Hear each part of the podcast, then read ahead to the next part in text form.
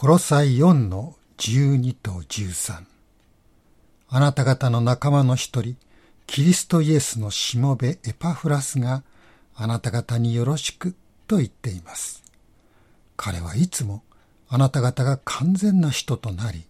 また神のすべての御心を十分に確信して立つことができるよう、あなた方のために祈りに励んでいます。私は証しします。彼はあなた方のために、またラオデキアとヒエラポリスにいる人々のために非常に苦労しています。コロサイ人への手紙の結びの部分でパウロはアリスタルコからよろしくマルコからもよろしくユストからもよろしくエパフラスからもよろしく一緒にいる人たちからの挨拶をコロサイの教会に伝えています。この「よろしく」と訳されているところですがこれは元の言葉では「挨拶します」という意味なんです。ですから原文のまま直訳すればアリスタルコが挨拶します。エパフラスが挨拶します。というふうになります。これじゃ日本語になりませんよね。ですからここは「よろしく」と訳されています、えー、初対面の時に「どうぞよろしくお願いします」私たちはそう言いますが英語でどう言うんでしょうかって言われると英語にはそれに当てはまるものがないんですよね。ですから「Nice meet you」あるいはもう少し改まって「It's a pleasure to meet you」まあそんな風になるかもしれません、まあ、その中には初対面の場合はこれから仲良くしましょうねっていう意味で「keep in touch」そういうふうなことが言われるのかもしれません。ではパウロが挨拶を取り継いだアリスタルコマルコユストエパフラス。彼らはどんなつもりでよろしくと言ったんでしょうか。決して曖昧な意味ではなかったと思います。それは祈ってください。私たちも祈っています。というメッセージが挨拶しますという言葉の中に入っているのではないかと思うのです。パウロはコロサイ人への手紙の4章の2節のところで祈りなさいと教えました。それから3節のところでは私たちのためにも祈ってくださいと言いました。そして12節では彼はあなた方のために祈りに励んでいます。そうエパフラスのことを証ししています。ですからエパフラスからよろしくというのはエパフラスは皆さんのために祈っていますよ。またあなた方も彼のために祈ってくださいねという意味がそこに含まれているんだろうと思うのです。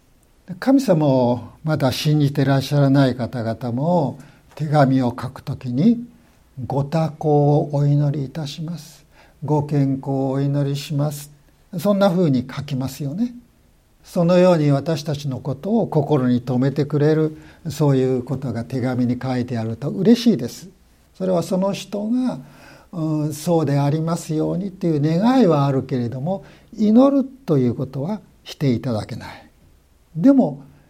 私たちがクリスチャンから手紙をもらった時に「祈っています」って書いてあれば本当にその人は祈ってくれているわけです。明治大正昭和にかけての方なんですけれども日本に山室軍平という方がいらっしゃいました。日本の伝道ですとか社会福祉に大きな貢献をした人です。でこの山室軍平先生は手紙に「あなたのためにお祈りします」と書いた時には必ずその場でその人のために祈りを捧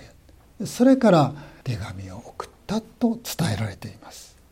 私たちこの頃手紙を書くことが少なくなりました。大抵メールやテキストですよね。でその時にプレイングハンドっていう絵文字があるでしょう、ね、手を合わせている。その絵文字を最後に皆さんつけると思います。その時に絵文字を使った時には皆さん実際に神様にお祈りしますよ。それから送信をクリックする、えー、このことを習慣づけてくださったら素晴らしいなと思います。クリスチャンのお互いの間で祈っていますよ。またこれからお祈りします。あるいは久しぶりに会った時にあなたのために祈っていましたよ。そういう言葉が互いの間で交わされる。それが挨拶になる。これはクリスチャンの特権ですよね。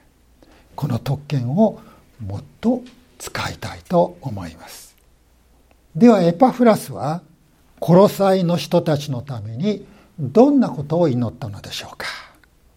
もちろんコロサイの人々に必要なものが与えられますようにまた日々の生活が支えられますようにそれぞれが罪を許していただいてまたお互いに許し合うことができますようにいろいろな誘惑から守られ悪から救い出されますようにこれはイエス様ご自身が主の祈りの後半で教えてくださったものですね。日ごとの糧許しそして誘惑と悪からの守りや救い。私たちもまた日々に祈らなければならないこと。ですからエパフラスはコロサイの人々のためにそのことを祈ったと思います。しかしエパフラスはそうしたことを祈った上でさらにもう一つのことをお祈りしました。それは今日の箇所にありますように。一人一人が完全な人になるようにということです。完全な人になる。完全な人と言われるとそんな人いるんでしょうかと思いたくなるんですがこれは実は「殺さいの1の28」すべての人をキリストにある聖人聖人っていうのは大人という意味ですねキリストイエスにある聖人として立たせるためと言われているその大人聖人と元の言葉は同じです。新海訳の新しい訳新海訳2017というところではこの「コロサイの1の28」もそれから「コロサイの4の12」も成熟したものというふうに訳しています。その方が分かりやすいでしょうね。人はイエス・キリストを信じることによって罪を許され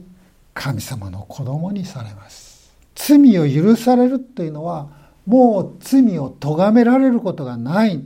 どんな束縛からも制限からも自由にされたということです罪人であった者が神様の前に義人正しい人と認められるこれは新しい立場が与えられるということですよね。罪人から義人へという立場の変化イエス様を信じた人にはそれが与えられます。次に神の子供になるというのは神の子供として愛される守られる。そして子供であれば親の財産を受け継ぎますから私たちも神の国を受け継ぐ特権を与えられた。つまり今まで罪に縛られていた罪の奴隷であったというものが神の子供としての新しい身分を与えられた。罪の奴隷から神の子供。イエス・キリストを信じる者は身分が変わったんですそれからイエス・キリストを信じる者は精霊によって神様によって産んでいただいたものですね。新しい命、そして新しい命に伴う新しい性質を与えられました。つまり古い人が死んで新しい性質を持った新しい人が生まれたのです。ただ立場が変わっただけではない。身分が変わっただけではない。私たちの内面に新しい性質が注ぎ込まれたのです。これがイエス・キリストを信じる者に与えられる救いです。私たちは立場の面でも身分の面でも性質の面でも全て新しくされました。しかし、この立場や身分は瞬間にして変わるものなんですが、私たちに与えられた新しい性質、これが目に見える形で現れてくるには少々時間がかかります。生まれたばかりの赤ん坊は最初はミルクしか飲めません。寝返りもできません。硬いものを食べることができるようになる。自分で立って歩けるようになる。でそれにはまた何ヶ月かかかるわけです。最初は両親や兄弟とだけしか関わりを持たない。もう家の中だけで過ごしていた子供がやがて幼稚園に行きます。学校に行きます。家族以外の人たちと交わり友達を作るようになるそれにも数年かかるでしょう赤ん坊の時にその子供の性質というもの能力というものは全て備えられているんですけれどもそれが引き出されて外側に現れてくるには時間がかかるわけです。神様の子供も最初から大人で生まれてくるわけではないわけです。最初は誰もが霊的な赤ん坊です。信仰の生活を続けるうちに神様の子供としての性質がその内側で成長していきます。そして霊的に大人になる。コロサイの手紙が言っているように成熟したものに変えられていくわけですね。エパフラスの祈り。これはコロサイのクリスチャンの一人一人がいつまでも赤ん坊のままでなく小さな子供のようにわがままなままでなく霊的に成長し成熟なものになるようにそういう祈りだったわけです。でエパフラスのこの成熟なものになるようにという祈りには神のすべての御心を十分に確信して立つことができるようにという祈りが伴っています。成熟したものになるためには神様の全ての御心がはっきりと分かっていなければならないそれを確信していなければならないからです。では神様の全ての御心って何でしょうか？もう聖書を隅から隅まで全部何回も何回も読んで頭に叩き込むということでしょうか？そうではありません。神の全ての御心っていうのは聖書の全部を事細かに知るということではなく聖書の中に記された神様の救いのご計画の全体という意味です。でその言葉は実は使徒の20の27にあるんです。パウロが言った言葉ですがこうあります。私は神のご計画の全体を余すところなくあなた方に知らせておいたからです。ある人は聖書のごく一つのテーマばかりを話す人がいます。でそれはあまりいいことじゃないと思います。聖書のテーマの全体創世記の創造から始まって黙示録のイエス様の再臨に至るまでその全体というものを私たちはしっかりわきまえていなければならないと思いますエパフラスが祈ったのはそのことなのです神様の救いのご計画は天地創造のその前から実は立てられていました。そしてやがてイエス様によって新天新地が作られる時に完成します。イエス様の救いの全体像。しかもその中心はイエス・キリストです。これが分からなければいけないのその一つ一つを私たちも学んでいきましょう。整理してしっかりと理解していきたいとそう思うのですね。私は子供の頃年上の人たちが、まあ、いろんなことを教えてくれたわけでで年上のティーンエイジャーは何でも知ってるんだなと思って感心していました。ところが自分がその年齢に達してみると全く何も分かってないことが分かりました。大学で勉強したら何でも分かるんだと思いましたがでも本当に知りたいことはそこでは何も学べませんでした。学べは学ぶほど自分は何も分かっていないということに気がつきます。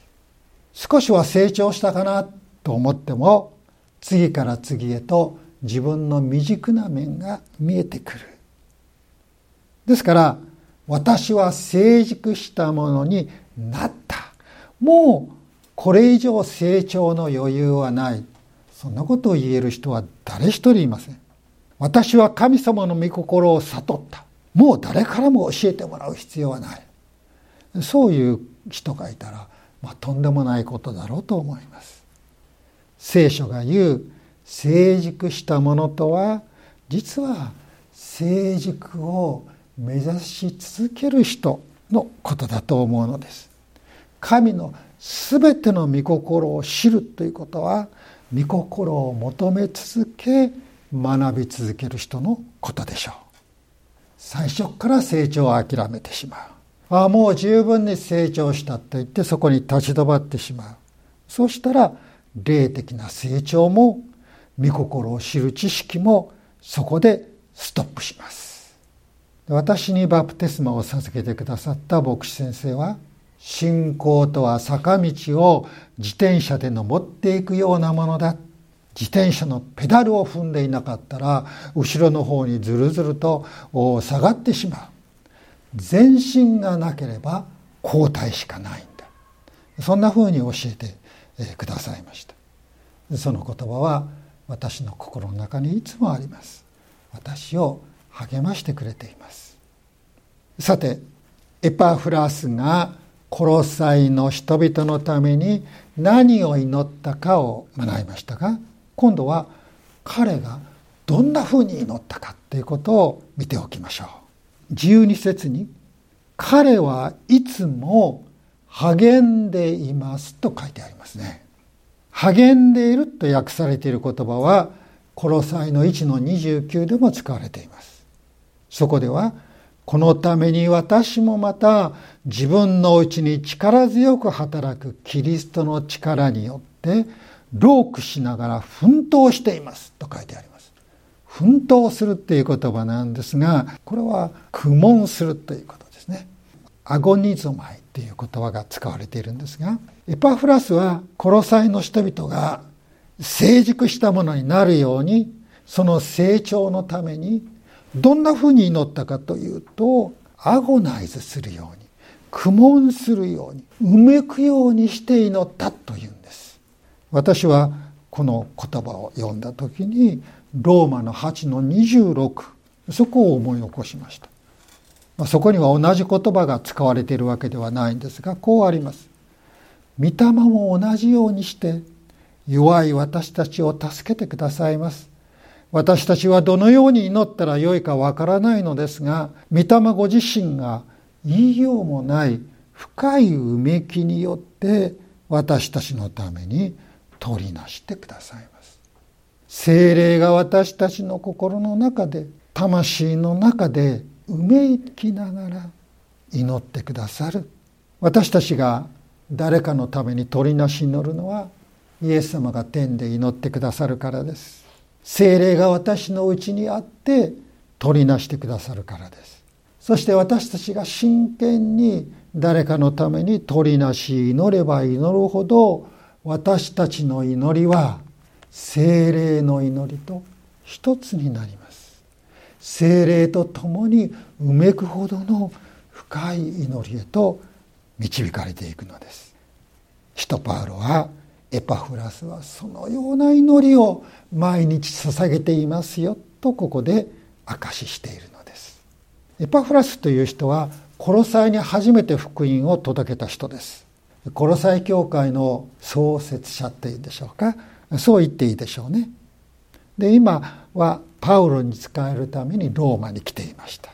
けれども彼の心はいつもコロサイの人々と共にありました。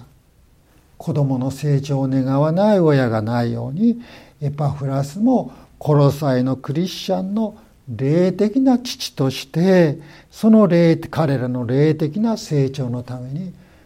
祈り続けたのです私は思うのですがおそらくパウロも一緒になってエパフラスと祈ったんじゃないかと思うのです。コロサイの1の9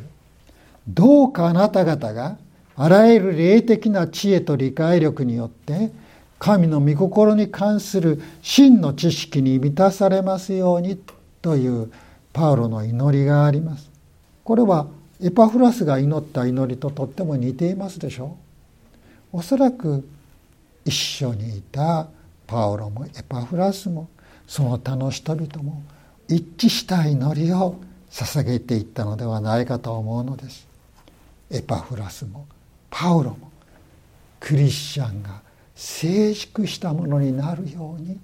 苦闘しました。奮闘しました。うめくようにして祈りました。私たちもそうした祈りに加わりたいと思います。もし成熟を目指す祈りあるいは神の御心の全てを知らせてくださいという祈りをしたことがなかったら今日から自分の成長のためにまたお互いの成長のために祈り始めましょう。今までもその祈りを捧げてきたならばより一層その祈りを深めていきたいと思います。神様は祈りに応えてくださいます。うめき祈り奮闘したことは必ず報われます。素晴らしい結果となって帰ってきます。そのことを信じて祈りましょう。父なる神様あなたは私たちの霊的な成長を願いそのために必要なものを全て備えてくださいました。御子イエス・キリストは私たちの成長のゴールです。精霊は私たちの成長の力です。聖書はそのための糧です。成長の遅い私たちもあなたは忍耐を持って見守り励ましてくださっています。今日教えられたように私たちが成長を願い祈ることによってあなたのその恵みにお応えいたします。なお私たちを導き助けてください。主イエス様のお名前で祈ります。アーメン。